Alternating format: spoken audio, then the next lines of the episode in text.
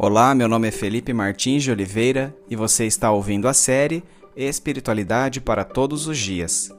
A reflexão dessa semana encontra-se no seguinte texto bíblico, João 4, de 1 a 26, e corresponde à semana 8 do Guia Devocional do Evangelho segundo João, cujo título é Jesus, a fonte de água viva, parte 1. Vamos à leitura do texto bíblico. Os fariseus ouviram falar que Jesus estava fazendo e batizando mais discípulos do que João. Embora não fosse Jesus quem batizasse, mas os seus discípulos. Quando o Senhor ficou sabendo disso, saiu da Judéia e voltou uma vez mais à Galiléia. Era-lhe necessário passar por Samaria. Assim, chegou a uma cidade de Samaria chamada Sicar, perto das terras que Jacó dera a seu filho José. Havia ali o poço de Jacó. Jesus, cansado da viagem, sentou-se à beira do poço. Isso se deu por volta do meio-dia. Nisso veio uma mulher samaritana tirar água. Disse-lhe Jesus: Dê-me um pouco de água. Os seus discípulos tinham ido à cidade comprar comida. A mulher samaritana lhe perguntou: Como o Senhor, sendo judeu, pede a mim, uma samaritana, água para beber? Pois os judeus não se dão bem com os samaritanos. Jesus lhe respondeu: Se você conhecesse o dom de Deus e quem lhe está pedindo água, você lhe teria pedido e ele lhe teria dado água viva. Disse a mulher: O Senhor não tem com que tirar água e o poço é fundo. Onde pode conseguir essa água viva? Acaso o Senhor é maior do que o nosso pai Jacó, que nos deu o poço, do qual ele mesmo bebeu, bem como seus filhos e seu gado? Jesus respondeu: Quem beber desta água terá sede outra vez, mas quem beber da água que eu lhe der nunca mais terá sede. Ao contrário, a água que eu lhe der se tornará nele uma fonte de água a jorrar para a vida eterna. A mulher lhe disse: Senhor, dê-me dessa água, para que eu não tenha mais sede, nem precise voltar aqui para tirar água. Ele lhe disse: Vá, chame o seu marido e volte. Não tenho marido, respondeu ela. Disse-lhe Jesus: Você falou corretamente, dizendo que não tem marido. O fato é que você já teve cinco, e o homem com quem você agora vive não é o seu marido. O que você acabou de dizer é verdade. Disse a mulher: Senhor, vejo que é profeta. Nossos antepassados adoraram neste monte, mas vocês, judeus, dizem que Jerusalém é o lugar onde se deve adorar. Jesus declarou: Creia em mim, mulher, está próxima a hora em que vocês não adorarão Pai, nem neste monte, nem em Jerusalém. Vocês, samaritanos, adoram o que não conhecem.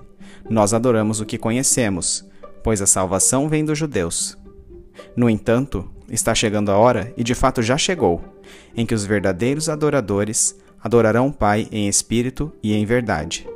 São estes os adoradores que o Pai procura. Deus é espírito, e é necessário que os seus adoradores o adorem em espírito e em verdade. Disse a mulher: eu sei que o Messias, chamado Cristo, está para vir.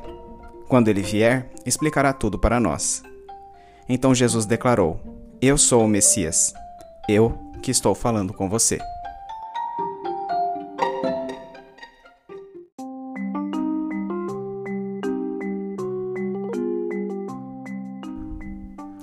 Os primeiros versículos do trecho selecionado contam-nos que Jesus teve que deixar a Judéia e dirigir-se à Galileia ao saber que os fariseus haviam tomado conhecimento de seu ministério, que transcorria com mais sucesso do que o de João Batista.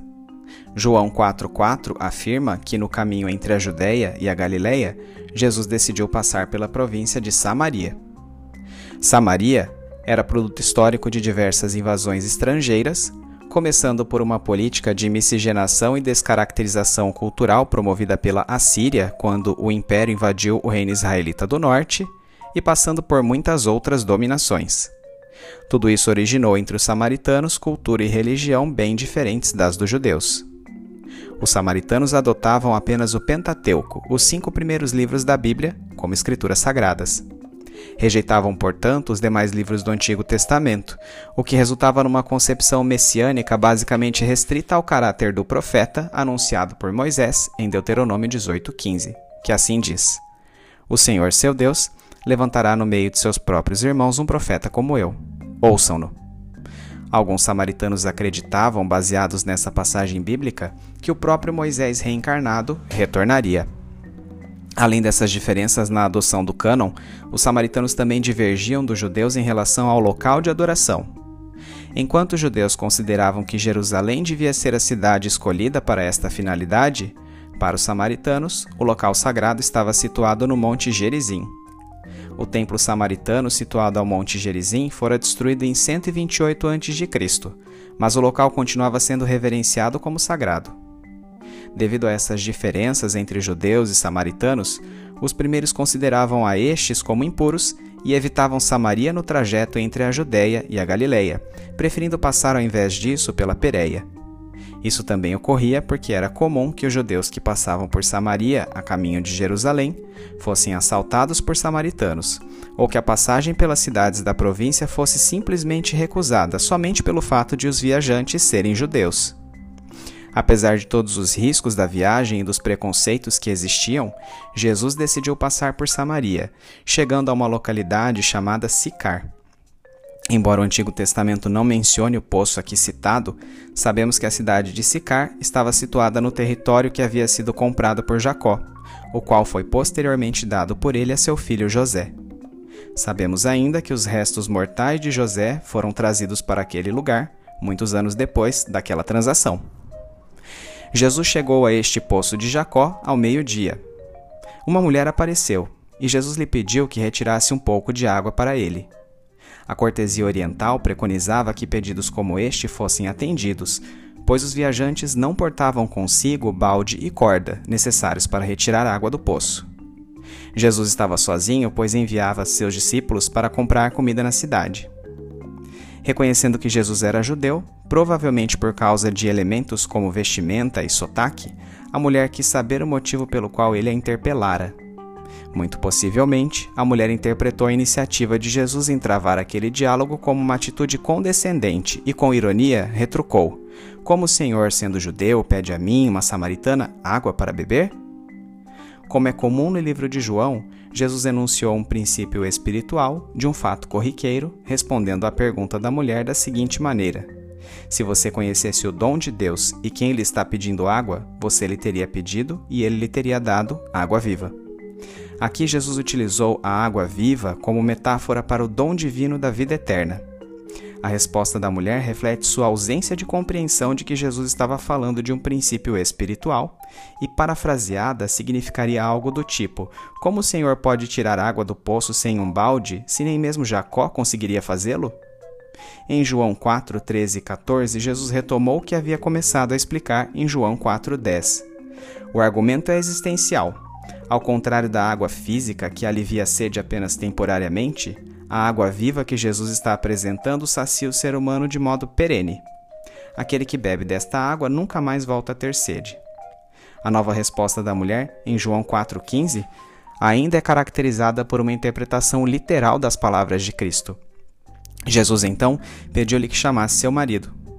Aquela mulher já havia tido cinco maridos e naquele momento não era casada com o homem com quem vivia. Não podemos dizer ao certo se todos estes relacionamentos foram finalizados por divórcios ou pela morte dos cônjuges, porém a primeira hipótese parece bastante plausível, considerando a preferência daquela mulher em estar sozinha para tirar água do poço sob o torre do sol do meio-dia. Quando Jesus demonstrou à mulher que, mesmo sem nunca tê-la visto, tinha conhecimento de sua conduta privada, ela reconheceu: Senhor, vejo que é profeta. As respostas irônicas são gradativamente substituídas por um diálogo ao menos mais atento, muito embora tentando desviar o foco de sua vida pessoal para questões teológicas, como o local correto de se adorar a Deus. A isto, Jesus lhe respondeu que era chegada a hora de unificar a adoração em torno de uma pessoa, o Messias. Dali em diante, a adoração não dependeria de locais sagrados ou templos, mas seria acessível a todo aquele que, pela fé, recebesse o dom de Deus na figura do Messias.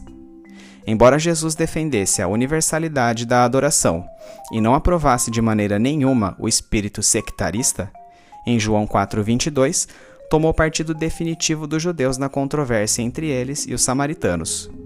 Com suas atitudes, ele quebrou estas divisões, mas isso não o eximia da necessidade de atestar que os alicerces religiosos e a revelação completa provinham dos judeus que não aceitavam apenas o Pentateuco, mas também os profetas, como escrituras inspiradas por Deus. As consequências naturais deste fato são: primeira, o Messias não seria apenas um profeta ou mestre, como descrito em Deuteronômio 18:15, mas tudo mais que for anunciado pelos profetas do Antigo Testamento: o servo sofredor, o filho do homem e o próprio Deus. Segunda, a nova aliança substituiria aquela prevalente no Antigo Testamento. Embora tivesse sido necessária como revelação preliminar da justiça de Deus, a lei mosaica seria apenas um tutor até a vinda de Cristo. A observância cerimonial judaica serviu para demonstrar a santidade e a justiça de Deus, mas Israel havia quebrado sua parte nesta aliança, pois mergulhou na idolatria e não balanceou a lei pela prática da misericórdia. Por isso, uma nova aliança estava surgindo na qual os princípios de Deus seriam manifestos não pela observância de rituais, mas estariam gravados nos corações dos homens. Após cumprir a lei mosaica, Jesus Cristo inaugurou esta nova aliança por meio da observância da lei do amor. Usarei as belas palavras de Arthur John Gossip para descrever o teor do final desta conversa, em João 4, 25 e 26. A mulher estava impressionada e olhou para Cristo, e tornou a olhar para ele e um fugidio pensamento começou a tomar forma em sua mente. Aquele homem com seus olhos de visão tão límpida, que olhava tão profundamente e via tão longe, certamente tinha que ser um profeta, sem dúvida alguma. Porém, não seria algo maior ainda? Eu sei, disse ela, sem dúvida falando lenta e quase hesitantemente, ao mesmo tempo que inspecionava o tempo todo o rosto dele. Eu sei que há de ver o Messias, e quando ele vier nos ensinará todas as coisas. E Cristo lhe respondeu: Eu sou. E isso foi uma revelação mais clara sobre ele mesmo que ele jamais fizera alguma outra pessoa até aquele instante de sua vida.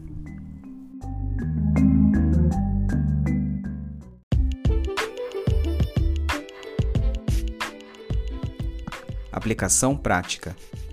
Assim como a mulher samaritana, nossas vidas estão cheias de buscas equivocadas. Ainda que muitas vezes não tenhamos consciência disso, tais buscas pretendem ocupar um espaço que só pode ser preenchido pelo próprio Deus. Jesus nos oferece a Ele mesmo a fonte de água viva para saciar este vazio, produzindo em nós um real senso de propósito. Jesus Cristo veio para inaugurar uma nova forma de relacionamento com Deus, baseada não no sectarismo religioso ou nas observâncias cerimoniais, mas na lei do amor que o Senhor grava em nossos corações por meio do Espírito Santo.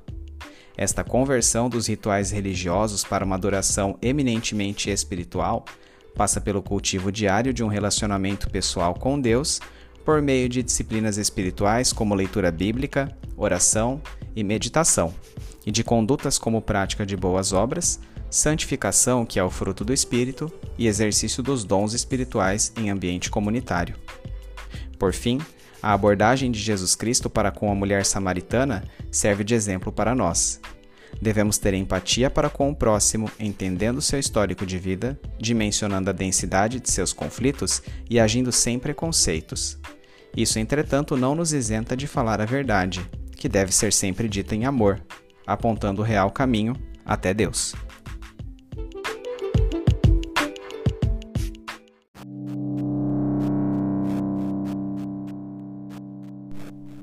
trazendo da mente para o coração. Senhor, que, motivado por Suas palavras, eu cesse devagar em minhas buscas equivocadas. Que o Senhor dirima as dúvidas que me afastam da simples constatação de que seu caminho oferece-me sentido e todo o resto não. Que as fugas do consumismo, a busca pelos prazeres e minha relativização de seus princípios sejam anulados pela drástica mudança de vida que o Senhor oferece que ao encontrar-me com o Senhor, como a mulher samaritana o fez com Cristo, eu encontre a mim mesmo. Que meu amor pelo Mestre reordene meus afetos em tudo que me cerca, pois encontrei ao Senhor, a fonte de água viva. Aquele que de fato sacia minha ânsia pelo transcendente, pelo anelo espiritual daquilo que sei apenas sentir, sem explicar racionalmente com palavras. Que, ao encontrar-me em Cristo, o mundo adquira novos tons e nuances nunca antes notados sem Ele, pois no Senhor minha existência é plena de real sentido. Mas que eu amo quando te amo? Não uma beleza corporal ou uma graça transitória, nem o esplendor da luz tão cara a meus olhos, nem as doces melodias de variadas cantinelas, nem o suave odor das flores, dos unguentos, dos aromas, nem o maná ou o mel, nem os membros tão suscetíveis às carícias carnais. Nada disso eu amo quando eu amo meu Deus. E contudo, amo a lua, a voz, o perfume, o alimento e o abraço quando amo meu Deus. A luz, a voz, o odor, o alimento, o abraço do homem interior que habita em mim, onde para minha alma brilha uma luz que nenhum espaço contém, onde ressoa uma voz que o tempo não destrói, de onde exala um perfume que o vento não dissipa, onde se saboreia uma comida que o apetite não diminui, onde se estabelece um contato que a sociedade não desfaz. Eis o que eu amo quando amo meu Deus. Receba este amor não apenas como um sentimento, mas como a decisão diária de prestar-lhe obediência. Em nome de Jesus. Amém.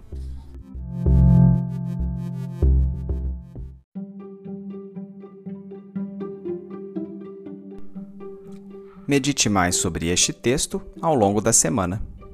Domingo. Leia o texto de João 4, 1 a 26, bem como os comentários sobre ele. Segunda-feira. Qual era a base histórica das dissidências entre judeus e samaritanos nos tempos de Jesus? Para os samaritanos, quem o Messias seria? Terça-feira. Qual o sentido da expressão água viva usada por Jesus em contraposição às buscas equivocadas da mulher samaritana? Quarta-feira. Quais as consequências da declaração de Jesus de que a salvação vem dos judeus? Em base sua resposta lendo também Jeremias 31 de 31 a 34, Oséias 6, 6, Romanos 6, 17, 18 e 22 e Gálatas 3, 24. Quinta-feira. Qual o sentido dos versículos de João 4, 23 e 24? Sexta-feira. Como as buscas da pós-modernidade atrapalham-nos de receber esta água viva oferecida por Jesus? Sábado. Quais as implicações práticas do texto de João 4, 1, 26 para a sua vida?